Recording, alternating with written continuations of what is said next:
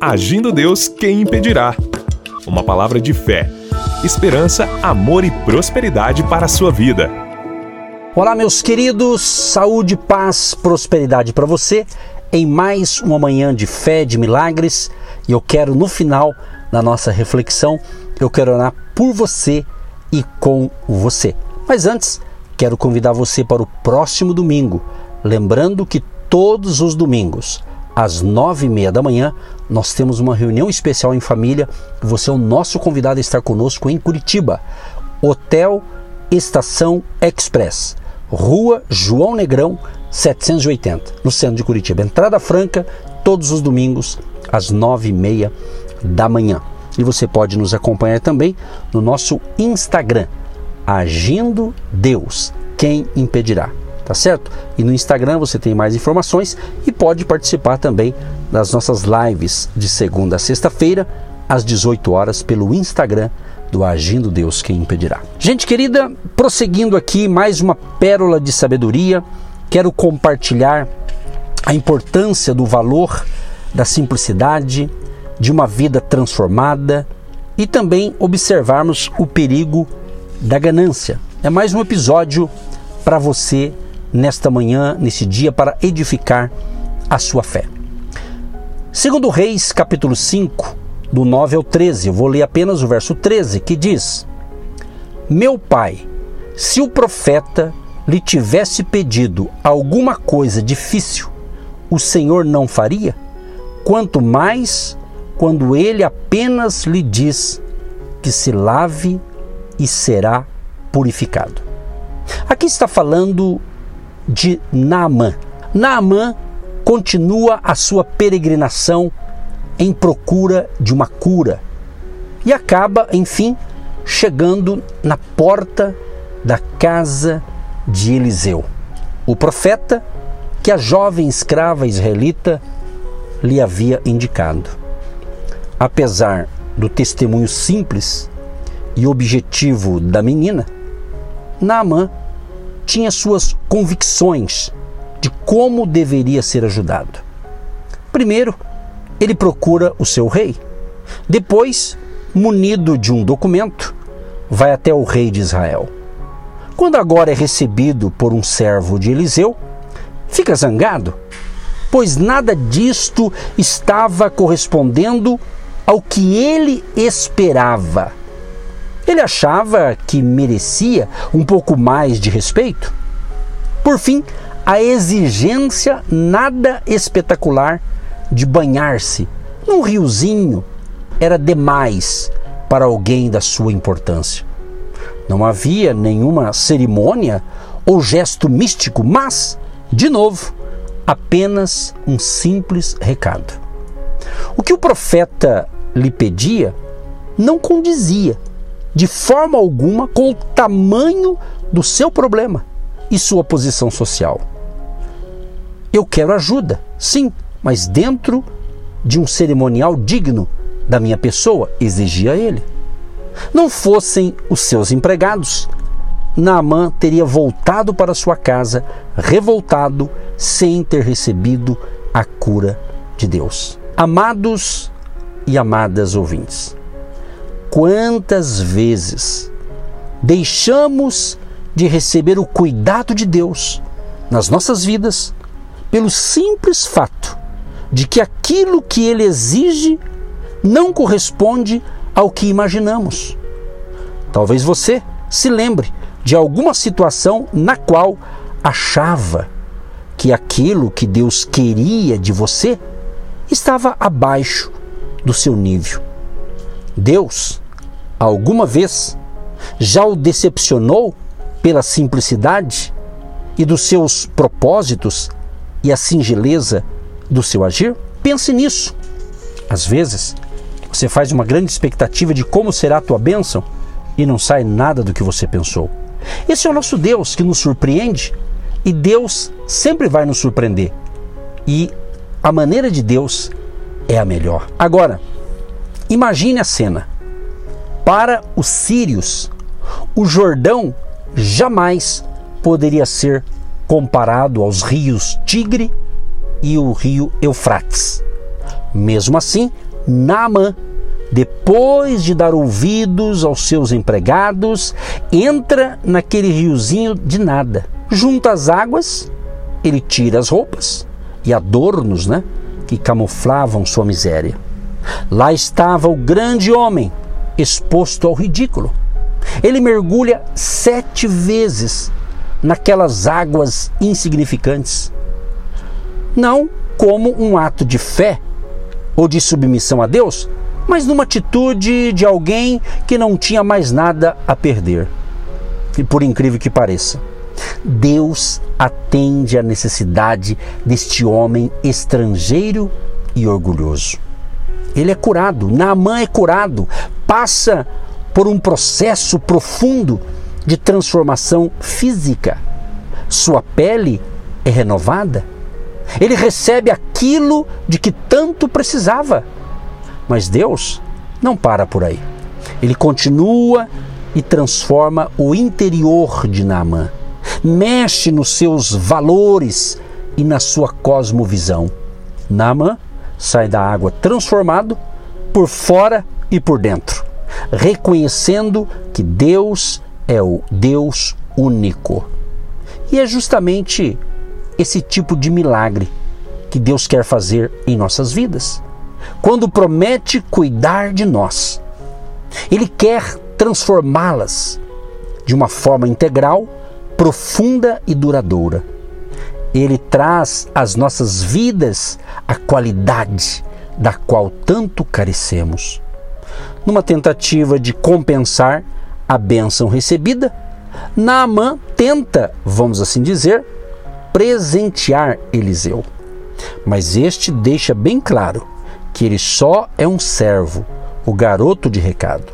Como tal, não tem direito algum de beneficiar-se das ações milagrosas de Deus. A graça recebida de Deus não se paga a homens, mas se corresponde com uma nova atitude de submissão e dependência de Deus. Agora preste atenção nesse outro fato dessa história. Entra um personagem chamado Gease. Em 2 Reis, capítulo 5, verso 20 diz: Juro pelo nome do Senhor que correrei atrás dele para ver se ganho alguma coisa. Aí entra o Gease. Apesar de conviver com Eliseu, o homem de Deus, o profeta, não entende como o seu senhor pôde deixar de aproveitar uma oportunidade destas. Bastava uma palavra e eles estariam recebendo presentes úteis e valiosos. Uma palavra e eles não precisariam mais preocupar-se com suas necessidades do dia a dia uma palavra e eles seriam homens ricos. E o mais tentador da situação, ninguém poderia culpá-los por isto ou questioná-los. Afinal, era Naamã que estava oferecendo tudo isto em sinal de gratidão e até insistia para que Eliseu aceitasse. Mas eu não vou ser assim tão tolo, pensava Gease, enquanto corria atrás de Naamã veio alcançá-lo atrás da colina. Depois de uma pequena mentira, ele volta para casa com mais do que consegue carregar. Ele agora é um homem feito e tudo foi tão fácil. Um pouco de astúcia e disposição e os seus problemas estavam resolvidos. Acompanhando os noticiários, nós nos deparamos com um número cada vez maior de operações policiais para combater a corrupção no nosso país.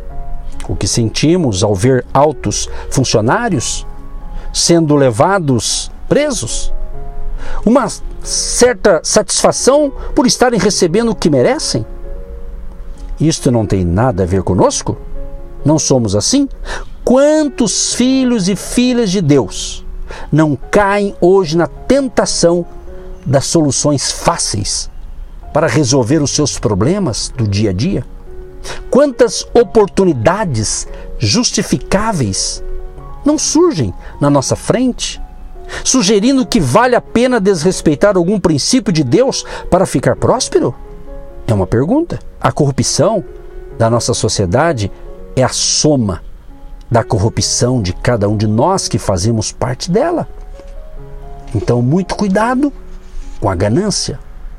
Gease foi ganancioso e teve problemas. Nada mais sensato do que, depois de uma operação, vamos assim dizer, de aproveitar a chance, voltar aos afazeres do dia a dia da forma mais sincera ou mais discreta possível. Assim também Gease chega em casa e se apresenta a Eliseu como se nada tivesse acontecido. O importante agora é não chamar atenção. Mas Eliseu, homem de Deus, guiado pelo Espírito de Deus, faz uma única pergunta: Onde você esteve, Gease? Ele não repreende, não insinua, não discute, não julga, mas simplesmente pergunta. Justamente nesta breve pergunta, dá a Gease a chance, a chance de poder reconhecer que o que está, o que ele fez, não foi o correto. Amados, espero que você esteja compreendendo o que Deus está falando conosco neste momento importante. Veja bem, Gease cometeu um ato errôneo e achou que ia ficar por isso mesmo. Ou seja, ainda que dolorosa, a pergunta de Eliseu a Gease é graciosa. Convida a voltar atrás e recomeçar. Porém, Gease não aproveitou essa oportunidade. Pelo contrário, ele se esconde atrás de mais uma pequena mentira Assim distancia-se da oportunidade que lhe é oferecida. Em consequência disto, Eliseu, o homem de Deus, que curou Naamã, profetiza a doença sobre Gease e seus descendentes. E é assim que Deus age em nossas vidas até os dias de hoje. Num primeiro momento, ele nos pergunta como perguntara a Adão: Onde está você? Ou a Caim? Onde está o seu irmão? Ou a Pedro, você me ama? Ele pergunta. Não para nos constranger ou julgar, mas para dar-nos a chance do reconhecimento, do retorno e da reconciliação. Preste atenção, meu amado, que eu quero orar com vocês. Se dermos atenção às perguntas feitas por Deus e respondermos a elas com sinceridade, teremos inúmeras chances de recomeçar. 1 João capítulo 1, 9 diz: Deus é fiel e justo para perdoar os nossos pecados e nos purificar de toda injustiça. É assim que ele se propõe cuidar de nossas vidas, transformando o nosso erro na chance para um novo caminho. Senhor meu Deus e Senhor meu Pai, eu quero te louvar e te agradecer por mais uma pérola de sabedoria. Senhor, que a tua graça, favor e bondade seja sobre todos nós. Abençoa este meu querido e esta minha querida que me ouve agora. Se ela estiver enferma, ela seja curada neste momento. E repreendo na autoridade do nome de Jesus toda doença, enfermidade ou espírito de enfermidade, espírito de miséria, bata em retirada agora. Abençoa, Senhor, este lar, esta casa, esta família e dê força e ânimo a esta pessoa. Em nome de Jesus. Amém. E graças a Deus. Você que se identifica com o nosso ministério Agindo Deus, quem impedirá?